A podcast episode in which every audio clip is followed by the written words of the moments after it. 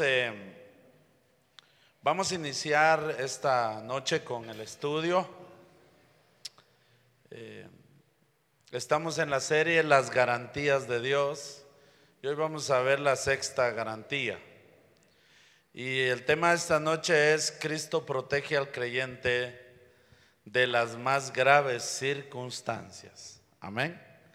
Cristo protege al creyente de las más graves circunstancias. Esta es una garantía. ¿Habrá alguien acá que ha estado, hablemoslo, en peligro de muerte? ¿Habrá alguien? Bueno, nosotros sí. ¿Habrá alguien? Sí. Sí, ¿verdad? Alguien que ha estado así por irse con el Señor por una enfermedad. ¿Habrá alguien acá así que de verdad ya sentía, como dicen, ya no la contaba, dice, ¿verdad? Ah, está el, milagrito a Adonías, ¿verdad? Pues a Adonías le fueron a medir para, para comprar la caja de una vez y ahí anda dando batería. No, eh, de verdad, hermanos, yo, yo les puedo decir, eh, Dios me ha librado. Bueno, Dios tenía un propósito, pero de verdad, balazos, hermanos, machetazos, accidentes de tránsito todo, hermanos. Enfermedades, operaciones. Me ha pasado de todo. Y resulta que Dios tenía un propósito, pero Dios me libró de todo eso. Quiero que me acompañe, vamos a ver un par de versículos esta noche. La otra semana vamos a terminar esta serie de enseñanzas, hermano. Romanos 8, del 35 al 37 en esto nos vamos a basar ahora en el estudio. Dice la palabra del Señor, ¿quién nos separará del amor de Cristo? Es una pregunta. Y vuelve a hacer otra pregunta. ¿Tribulación o angustia? ¿O persecución? ¿O hambre? ¿O desnudez? ¿O peligro? ¿O espada? Mire la pregunta que hace, versículo 36. Como está escrito, por causa de ti somos muertos todo el tiempo. Somos contados como ovejas de matadero. Antes en todas estas cosas somos más que vencedores por medio de aquel que nos amó. ¿Cuántos han leído este pasaje? Uh, un montón de veces, ¿verdad? Y a veces lo sabemos de memoria y lo recitamos. Hoy lo vamos a estudiar. Esta es la sexta garantía de salvación para el creyente, ¿sí? La garantía de la protección de Cristo hacia el creyente aún en las peores circunstancias. Esto tiene que ver con el amor que Cristo nos tiene, hermanos. Y esto implica en cualquier tribulación, cualquier tribulación, aun cuando estamos dentro de la corrección de Dios, y sentimos esa aflicción. Porque hay un momento donde la corrección viene. No porque hay una aflicción que nosotros estemos enfrentando, fue nuestra desobediencia la que trajo la aflicción. ¿Verdad? ¿A cuántos les ha pasado de repente? A mí me pasaba, ¿sí?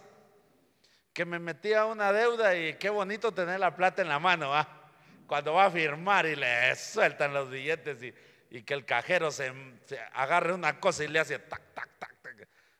sale. Ese día, ceviche seguro. ¿ah? Entonces, si además una agüita ahí, vamos a comer helado. El problema ya cuando van los cinco meses y cómo pagamos, ¿va? ¿Quién lo mete a uno a esa aflicción? Dígame usted. Solito. Y viene la aflicción y ahí está uno, ahí se va a la iglesia y uno ora, ay Señor, ayúdame, ayúdame. Y uno esperaría que Dios viniera y se apareciera. Aquí está el dinero, ve a pagar. y eso no va a pasar.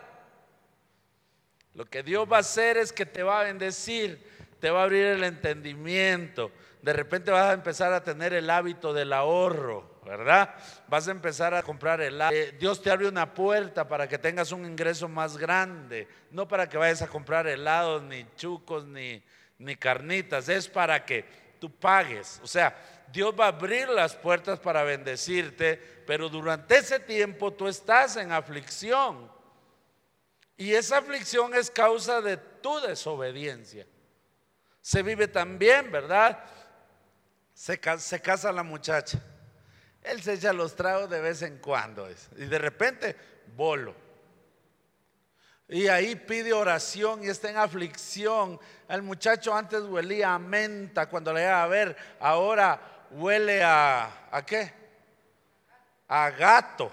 Porque ni para buen whisky, no que gato.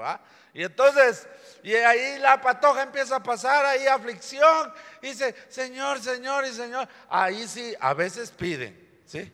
Señor, llévatelo. Así, así. No, ahí le va mal a uno de hombre, ¿sí? Pero ¿quién lo metió en la aflicción? Solita. ¿Verdad? Entonces, la expresión que la Biblia dice aquí, ¿quién nos separará del amor de Dios? Tiene que ver con una expresión retórica que le da seguridad al creyente. Las palabras, las, en palabras sencillas, lo que está diciendo que mientras nosotros dependamos del amor de Cristo, de su misericordia y de su salvación, en esta vida no existe nada que pueda apartar al creyente de Cristo. Nada. Por eso dice, ¿quién nos separará del amor de Cristo? O sea, ¿quién? ¿Quién puede hacer eso? Y no existe nada. Demasiados creyentes sienten con frecuencia que quizá Dios no les ama. Porque se llegan a sentir indignos y más cuando le han fallado a Dios. Cuando un creyente le falla al Señor y le vuelve a fallar y le vuelve a fallar, llega un momento donde dice, mejor ya no voy a la iglesia ya no oro, a mí me da hasta vergüenza. Yo he escuchado esta expresión como pastor, lo he escuchado. A mí me da hasta vergüenza ir a la iglesia porque ¿qué van a decir los hermanos? Tanto reconciliaron y dice, ah, sí, ya, ay, no, yo no sé si Dios me escucha ya porque tan malo que soy. O sea, llega a sentir el creyente esto, porque le ha fallado a Dios. Cuando la desobediencia es admitida, mis hermanos, y es admitida genuinamente por el creyente, llega a sentir que quizás Dios no le pueda seguir amando ni ayudando. Hay un momento, miren hermanos, de verdad muchos podemos llegar a caer en eso. Yo espero no caer en eso. Pero podemos llegar a caer en aquello que oramos así.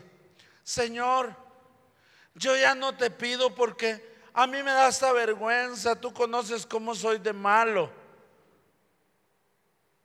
¿Le ha pasado que el creyente se siente así, tan así de mal?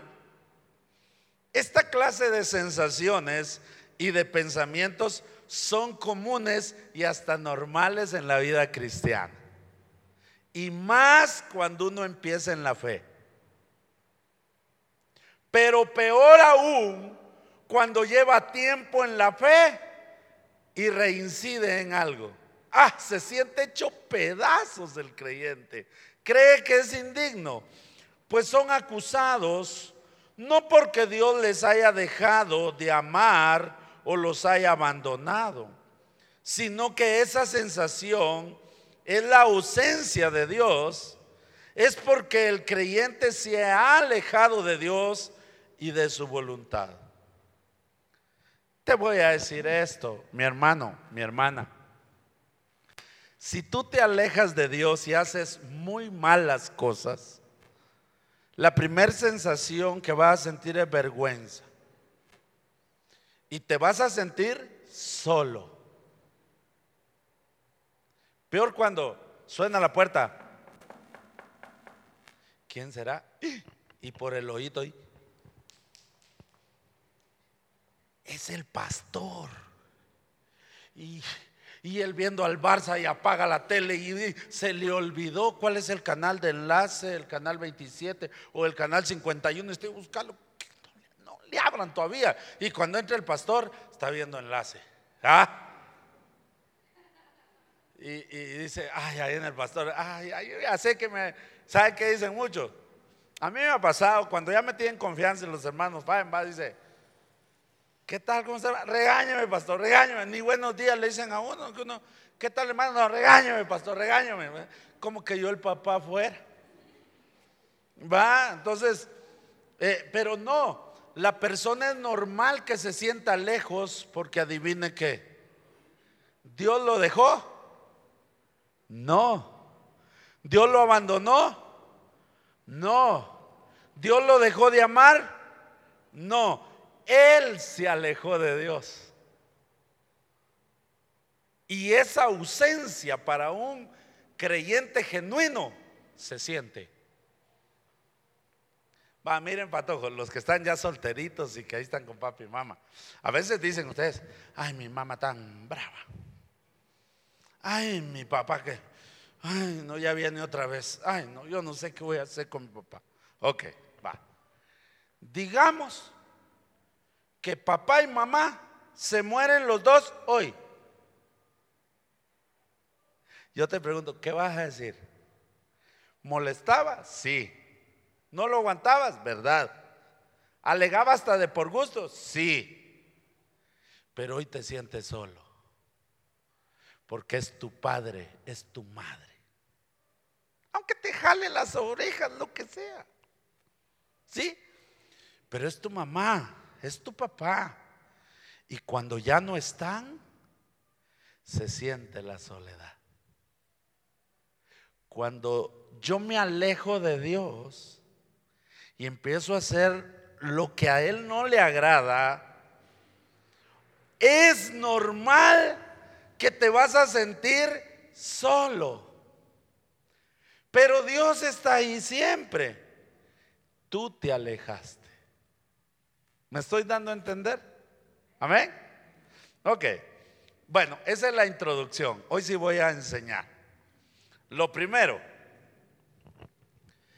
ignorar la escritura y las promesas de Dios nos pone en un sistema de valoración equivocado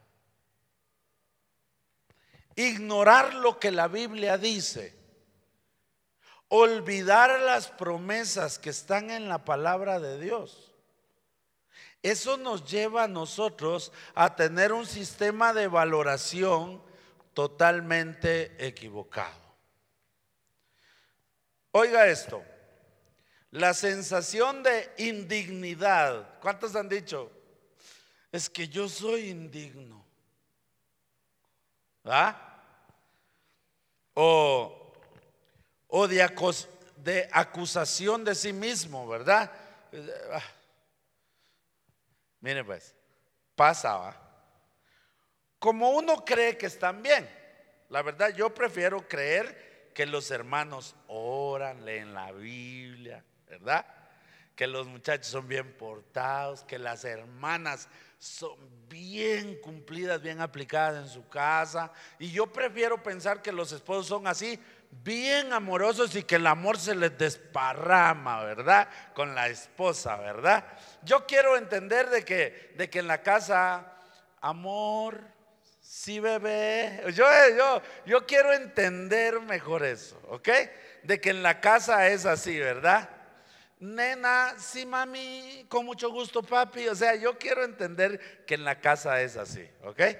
Ahora, porque a veces pasa, uno le dice, hermano, hermana, ¿no quiere dirigir? Ay, no, hermano, ahorita no, porque ella sabe. ¿ah? Ella sabe que hubo un par de Mabashi Geri y Yako Geri antes de salir, ¿verdad? Y entonces ella sabe que no está bien, ¿verdad? O, el hermano va, hermano va. Él sabe que le tiró un piropo a la patoja hoy y que en la noche tiene que predicar. Eh, me, explico y se siente indigno. Hay una acusación de sí mismo. O rebajarse a ser un hijo del diablo, ¿verdad? Porque alguien se dice así también. No, hermano, yo, yo la verdad, yo soy un hijo del diablo. Yo, la gente, ¿verdad? Se siente así. La gente se acusa a sí misma. O la sensación de derrota. La, la sensación de desaliento. Así que es que ya no puedo más. Yo, Yo ya lo intenté, yo no puedo, yo, yo, yo me voy a ir al infierno, hermano. O sea, hay hermanos así, así. Note que esta clase de sentimientos contradicen totalmente las escrituras. Yo tengo que enseñar esto porque allá afuera hay cantidad de enseñanza bíblica, ¿sí? ¿Cómo está hermano? Ay, hermano, si viera que peleé con mi esposa y... hágalo ya porque si ahorita muere se va a ir al infierno. Y el, pura la cerigüeya del, del, rey león va que ya se le sale el pecho y siente que la, la, la muerte, que se va a ir al infierno. Mire esa clase de enseñanzas.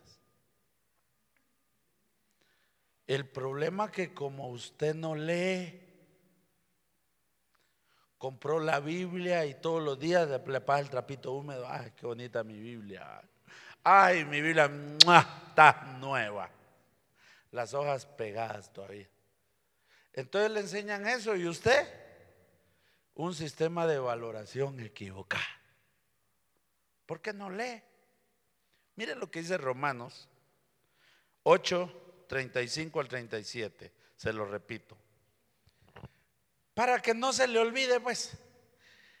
Mire esa pregunta. ¿Quién nos separará del amor de Cristo? ¿Quién?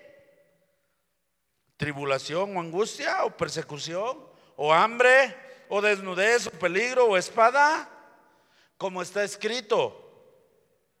Por causa de ti somos muertos todo el tiempo. Somos contados como ovejas de matadero. Antes ¿En qué? ¿En cuántas cosas? En todas estas cosas somos más que vencedores por medio de aquel que nos amó. ¿Quién es aquel? ¿Quién? Lo que está diciendo es, ¿quién? ¿O qué? Realmente no hay circunstancia, situación o acontecimiento que pueda hacer que Cristo se aparte de nosotros, hermano. Si usted es un genuino creyente, un verdadero hijo de Dios, que el día que usted se entregó al Señor lo hizo de verdad, de corazón, usted se arrepintió, usted fue sellado por el Espíritu Santo así te alejes de Cristo, cometas un error y caigas, tú te tienes que volver a levantar. Algo te va a decir que tu lugar no está allá, está en Dios. ¿Por qué? Porque Cristo no te ha dejado de amar. No lo ha hecho. No importa cuán terrible o grave sea la situación, no puede separar al creyente del amor de Cristo. No se puede. No se puede. Ahí andan algunos borrachos. Pastor, si yo era no dice. Entonces, pero, pobre, entonces, ¿era o no era? Ok. Posiblemente se muera para que ya no deje, para que deje de estar dando mal testimonio, deje de estar dando batería. Pero aún así, hermano, si verdaderamente él es un creyente, dice, ¿quién lo puede separar del amor de Cristo? ¿Quién? Nadie. Nadie. Cristo sí ama, hermano, de verdad. De repente la esposa ya en un ratito de, enojo y que, como las mujeres cuando se enojan, se enojan, hermano. Dice, ya no te amo, le puede decir a uno, dice, y uno, el corazón le hace pum, pum, Y, y, algo así. Me partiste en dos pedazos con esa palabra, porque hasta poeta salió uno ya herido. Cristo aunque seamos rebeldes, pero si somos sus hijos, oiga esto, nunca nos dirá que no nos ama. Él jamás lo hará. Porque Él ama de verdad.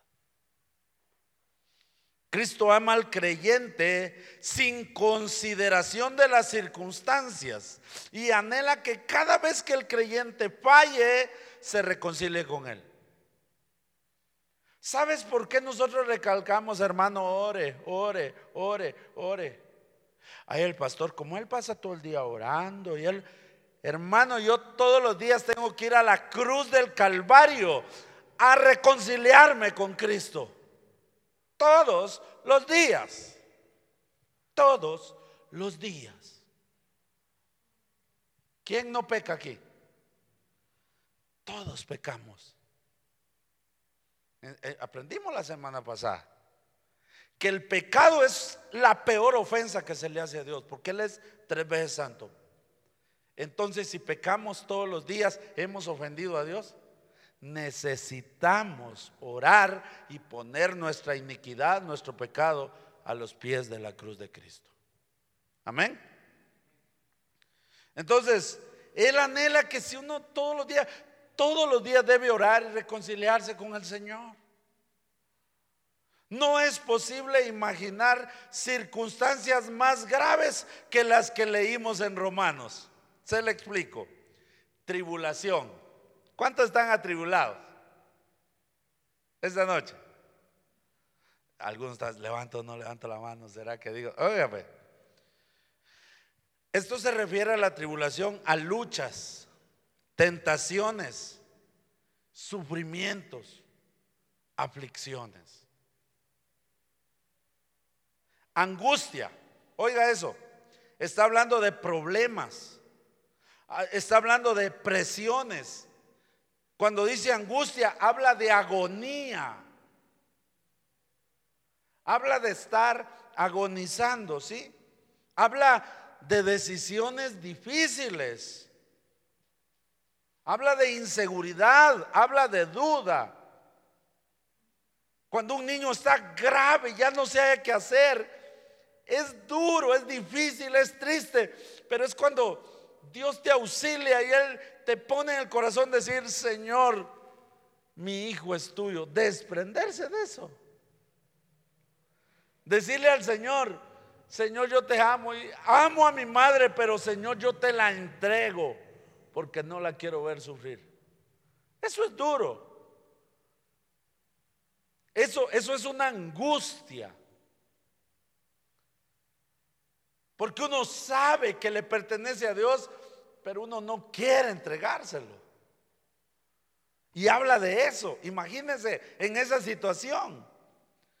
Persecución, dice. Están hablando de abusos. Está hablando de burlas. Está hablando de que a usted lo deshonren. Habla de maltrato esta palabra, de ser ignorado está ridiculizado. Está hablando de una acusación contra usted, falsamente, una injusticia contra usted, persecución. ¿A cuántos no les ha pasado eso? Una mala mirada, ya no voy a la iglesia porque yo vi que a mí era que se me quedaban viendo que el hermano es visco. Y usted diciendo que a usted lo mira. Es que un hermano yo me, miraba así, pobrecito, el ojo tiene, se le va y usted echándole la culpa. Ya no viene a la iglesia. Es que la hermana habló mal de mí. Ya no voy. ¿Qué es eso? Miren lo que está hablando aquí. Hambre. Habla de no tener alimentos. Esto significa no tener los recursos para comprar y suplir nuestro hogar. Cuando dice hambre, habla incluso de morir de hambre. Les voy a decir esto. Será trágico morir de un accidente. A mí, pero miren, es bonito. Ay, ese pastor, ¿cómo? Es que a mí me tiró un camión cuando yo tenía cabal, cumpliendo años. Ahorita que hablé con mi papá, recordábamos ese momento porque fue el día de mi cumpleaños. Como el día de mi cumpleaños, mi papá decía, mediodía vamos a trabajar. O sea, no era que había descanso, sí, no, había que trabajar mediodía. Y ese día de mi cumpleaños, mi papá decidió ir a trabajar, yo era su ayudante, papá era albañil. Y no que me tire un camión de esos camiones de esos de volteo, pues, de caminos de aquel entonces. Si aquí usted me ve porque mi pelito me lo curvo, yo tengo una mi cicatriz aquí. Y solo es el susto, hermano. Y, pa, pero ya no se siente nada. Cuando desperté me llevaban para el hospital a mí, no se siente nada. Es trágico. Cualquiera que sea la muerte es trágico. Pero hermano, una muerte de hambre. Ay, Dios, solo con dos días de ayuno que haga. Dios. Olvídese, lloran las tripas. Imagínese un mes sin comer. Yo no sé cuánto puede aguantar una persona sin comer. ¿Ah? Pero lo que sé que cuando la grasa se empieza a ir, el cuerpo empieza a comerse los músculos. Hasta que uno queda la pura calaca caminando y se muere. ¿Ah? Entonces, imagínense morir de hambre. ¿Quién se está muriendo de hambre aquí? Hasta dieta necesitamos hacer. Hermanos, desnudez. Esto dice, da a entender esa palabra, tiene que ver mucho. Es no tener para vestirse bien. Patojas. ¿A cuántas le ha pasado? Es que yo no quiero ir porque yo me siento mal, porque yo solo dos pantalones tengo y yo creo que ya se dieron cuenta porque empieza. Es que todos van bien vestidos yo. ¿Qué? Habla de no tener para vestirse bien, habla de ser despojado físicamente de tu vestimenta. Habla de eso. Habla de perder las comodidades materiales, de nunca llegar a tener nada en esta vida. Habla de eso. Es que Dios no me bendice, por eso me voy de... Habla de no llegar a tener nada, ni ropa. Pero eso no te puede, dice, separar de cuánto te ama Cristo. Habla de peligro, dice. Esto es ser confrontado con los peligros más terribles para el, para el cuerpo. Habla de alguien que anda huyendo y tiene que aguantar frío, tiene que aguantar calor, hambre por la persecución. Mire eso.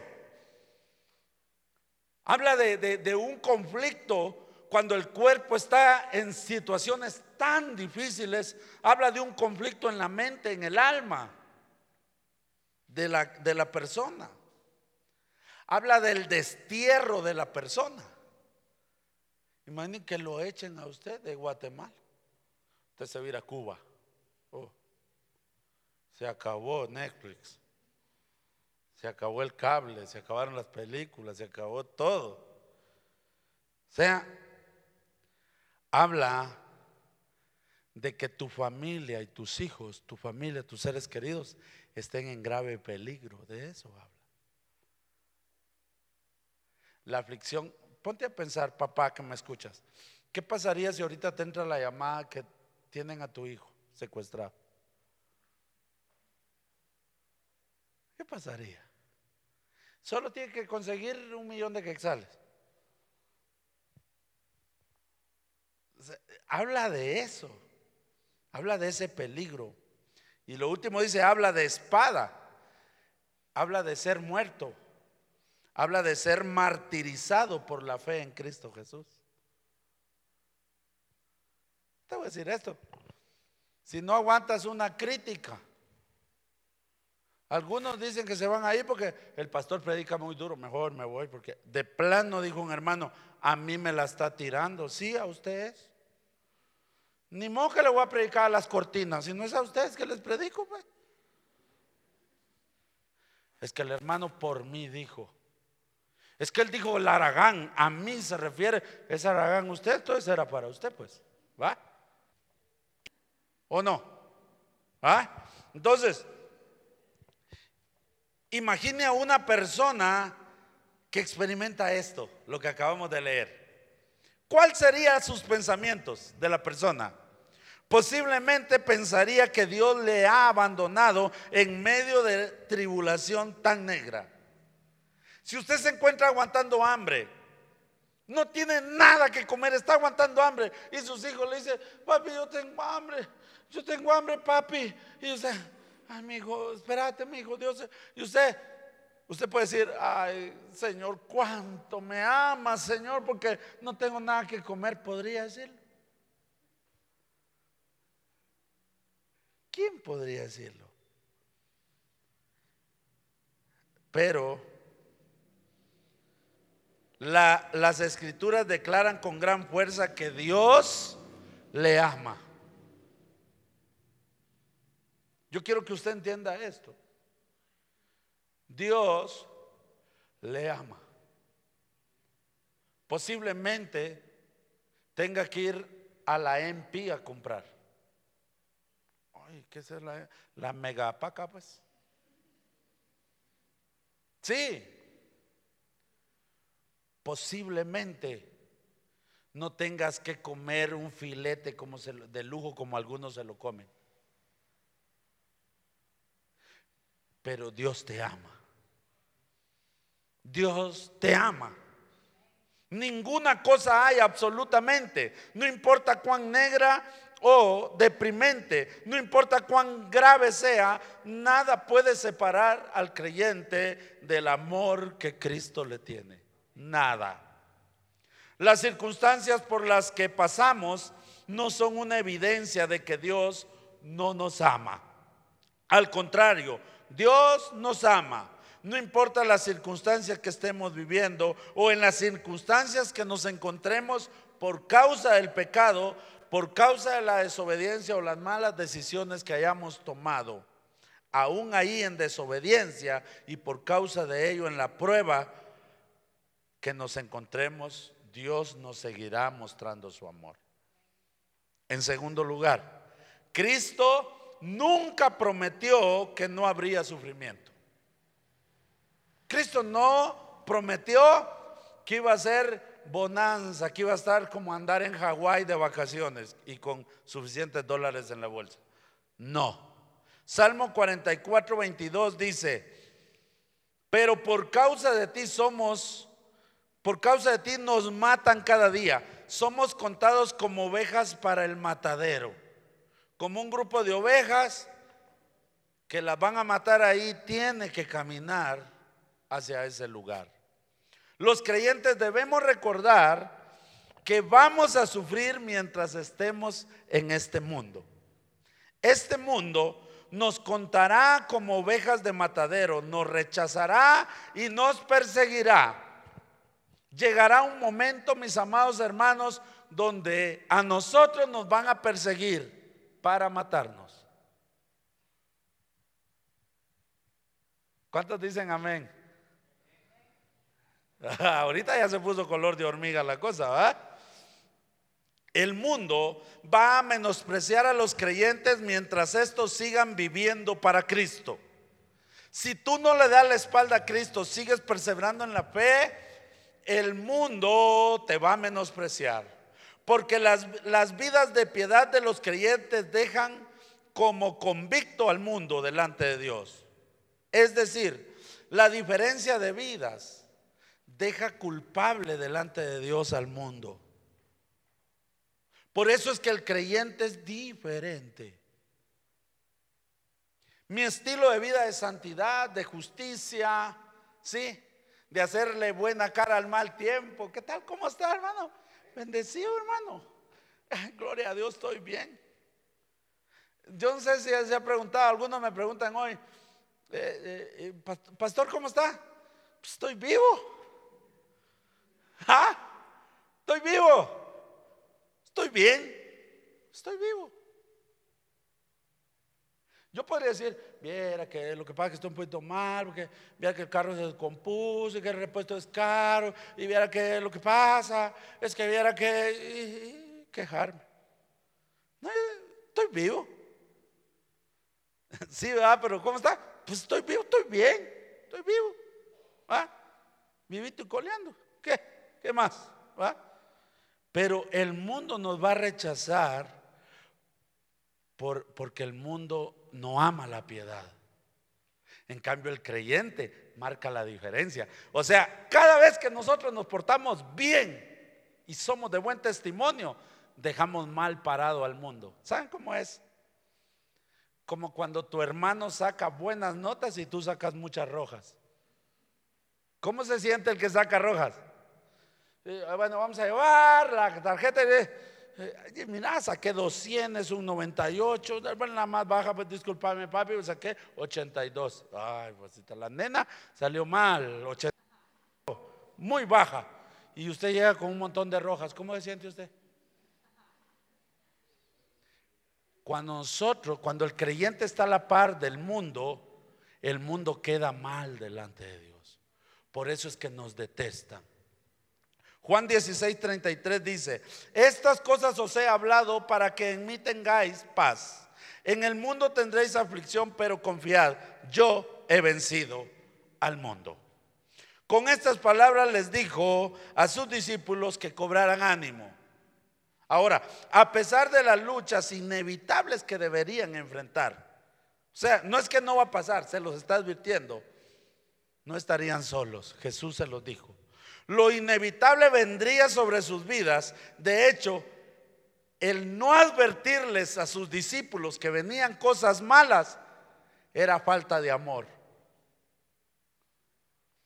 Si usted no le dice a su hijo lo que está mal, usted no le ama. Cuando uno le dice al hijo, discúlpame mi hijo, pero estás muy mal, eso está mal, aunque se enoje, pero usted se lo dice porque lo ama. Y Cristo se los advirtió. Por amor es que les advierte de los tiempos difíciles que tendrían que vivir. Ellos, ellos, saben que van a sufrir, pero les anima diciendo que la prueba más grande él ya la venció. Él le dice, yo he vencido al mundo. Cuando le dice yo he vencido al mundo, le está diciendo yo he vencido la muerte, he vencido el pecado y he vencido la condenación que estaba contra ustedes. Yo vencí al mundo.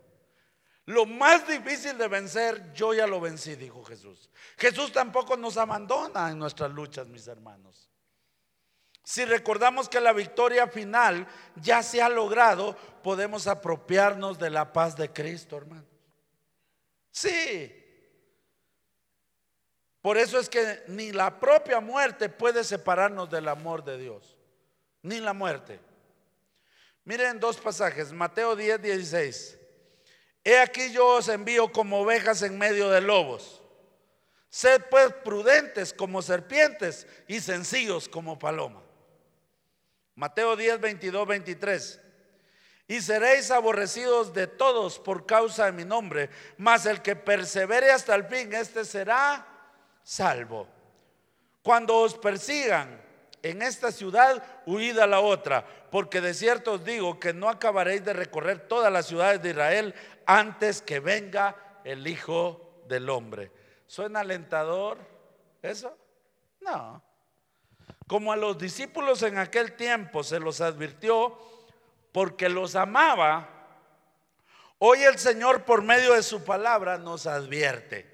Y como creyentes genuinos debemos de estar conscientes lo que significa y lo que implica ser un hijo de Dios.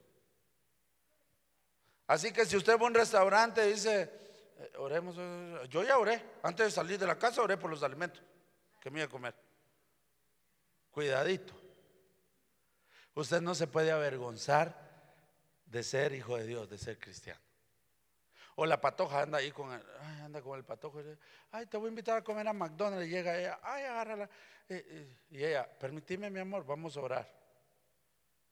O ella no ora porque qué va a decir el, muchacho. Ay, no, qué pena orar. No nos puede sorprender ni admirar las aflicciones, luchas y padecimientos. Eso, hermanos, como cristianos, eso no nos puede sorprender. Pues el Señor nos advirtió que habrían pruebas. Así que si estamos pasando pruebas, dice, ay Señor, ¿por qué? Pues si yo te lo dije, pues. ¿Eh? Lo que verdaderamente era una precaución. El infierno, la muerte, el pecado, la condenación eterna en el infierno, la muerte física como como el final de todo, porque la gente cuando moría en el tiempo antiguo decía, se terminó todo, ¿verdad? Cristo ya lo venció. Ya lo venció. Por lo tanto dice que aunque tengan aflicción, yo he vencido lo más terrible de este mundo. Un creyente, lo, último, un creyente genuino en la peor circunstancia debe sentirse victorioso. En la peor circunstancia. Hay gente que solo entonces, ¿qué tal como este hermano? Empieza a llorar. Y uno dice, ¿por qué le dije si solo le pregunté cómo estaba? Romanos 8:37. Antes en todas estas cosas somos más que vencedores por medio de aquel que nos amó. Y cuando está hablando de antes de estas cosas, está hablando de hambre, está hablando de desnudez, está hablando de muerte, está hablando de, de tribulación, está hablando de angustia, está hablando de todo. Y dice, antes, en todas estas cosas, somos más que vencedores por medio de aquel que nos amó.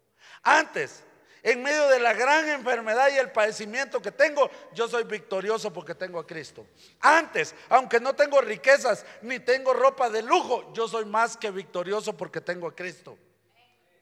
Antes, aunque me critiquen, aunque digan falsos testimonios, aunque me digan lo que me digan, me maltraten, yo soy más que vencedor por medio de Cristo que me amó. Antes, aunque me pongan una pistola, aunque me pongan un machete en el cuello, yo soy más que vencedor por medio de Cristo Jesús. Esto lo debo entender yo. Note lo que dice, que no importa las circunstancias, somos más que vencedores por medio de Cristo, porque Él me ama. El mundo me puede detestar, pero Cristo me ama. No importa la circunstancia o gravedad. Cristo nos llevará a través de todo, fortaleciéndonos y dándonos ánimo. Cuando usted esté a punto que ya no aguanta, el Señor le da ánimo, lo levanta. No podemos perder, no vamos a perder ninguna batalla, hermanos. Saldremos victoriosos. No importa la gravedad de la situación, Cristo nos ama y se va a preocupar por los que ama. Él nos va a cuidar. Cristo nos hijos de Dios circunstancias más severas y como el creyente y como creyentes e hijos de Dios podemos estar seguros que al final Dios nos da lo mejor de cada circunstancia difícil. Cuando yo aprendí a no dar crédito cuando perdí 30 mil quetzales. Aprendí. Yo podía levantar, no, que sí, que me deben, que no sé qué. No, yo, ¿quién le dio el dinero? Yo. ¿Para qué se lo di? ¿Quién tuvo la culpa? No, pero es que él le tenía que pagar. No, ¿quién se lo dio? Yo. Yo tuve la culpa. Aprendí a no dar crédito. Entonces, pues, si alguno viene a pedir 30 mil pesos, primero no los tengo. Otra que lo tuvieran, no se los doy. Ah, no crea, miren, mire, no me presta 400 quexal. O al, otro día vienen 500. Dice que viendo a la iglesia, yo voy a ir a prestarle pisto al pastor. Oh. Mejor le, regalo 50 pesos y naranjas, ¿va? ¿Ah? Pero aprendí, de la peor circunstancia aprendí. Aprendí a no meterme a deudas. Aprendí mejor a ahorrar. Lo de la moto, sí, 425 mensuales. Empiezo los a ahorrar ahorita y dentro de 18 meses, 24 meses, usted va a tener para su moto al contado. Le va a salir más barato. Hasta le van a regalar su casco. Ah, Aprende uno de la aflicción, ¿verdad? Ay, se metió dos libras de chicharrón, ¿verdad? Y tres libras de queso con tortillas doradas y, voy a parar al centro de salud. Ya jamás se va a volver a comer la libra de chicharrón. Aprende uno. Debe aprender. Ahora, tenemos que aprender algo muy importante. No nos puede sorprender ni los cuidados y protección de Dios en nuestra vida, como tampoco las tentaciones, pruebas, padecimientos, aún la muerte misma, no nos puede sorprender. ¿Cuántos si hoy les tocara morir están preparados para irse con Dios? Hoy, hoy, ya, ah, Ishkamik. Nos vamos, ¿qué? ¿Ya? Pero algunos no, no, Señor, yo todavía, yo hoy sí, hoy sí te voy a servir, Señor. Ya con la pita en el cuello quieres servir. Hermanos, Pedro, 1 Pedro 4, 12, 13 dice, amados, no os sorprendáis del fuego de la prueba que os ha sobrevenido, como si alguna cosa extraña aconteciera. ¿Eh? 13. Sino gozaos por cuanto sois participantes de los padecimientos de Cristo para que también en la revelación de su gloria os gocéis con gran alegría. Dice, ¿por qué se sorprenden de las pruebas? Porque los ojos de Jehová no les debe sorprender. Según de Corintios 16, 9a. Porque los ojos de Jehová contemplan toda la tierra para mostrar su poder a favor de los que tienen corazón perfecto para con él. Dios me va a proteger y está de mi lado. Así gordito, imperfecto, bravo, como algunos me ven, Dios está de mi lado. ¿Eh? Primera de Juan 5, 4, 5. Porque todo lo que es nacido de Dios vence al mundo. Y esta es la victoria que ha vencido al mundo, nuestra fe. ¿Quién es el que vence al mundo? Sino el que cree que Jesús es el Hijo de Dios. ¿Sabe por qué? Porque Cristo dijo, yo he vencido al mundo. El que cree en Cristo Jesús y lo hace su Señor, lo mismo que ya venció al mundo. Venció la muerte, venció la tentación, la condenación, venció el pecado por Cristo Jesús. La fe, que tienes en Cristo Jesús como tu Salvador y su palabra, con todas sus promesas y entre ellas las promesas que iba a haber aflicción, en medio de todo. ¿sí? Esa fe te debe llevar a comprender que el poder de Dios se mostrará a tu favor y que las pruebas y aflicciones difíciles de la vida no te van a sorprender. Ustedes están viendo lo que está pasando en la iglesia. Ayer vinieron 125 hasta allá atrás. Jóvenes, 70 jóvenes reunidos, casi se llenan. Estamos atendiendo más o menos 270, 280 personas semanales. Algo está pasando. A pesar que hay un grupo que se quiere ir. Pero no importa. ¿Me explico? Dios lo está haciendo.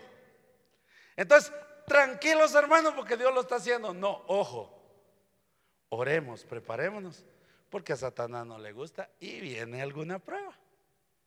Y cuando la prueba viene, te estaba esperando chamuco, estaba esperando que sacara los cachos. No me va a sorprender. Esto me debe dar gozo el saber que todo está dentro del propósito de Dios para mi vida. ¿Sí?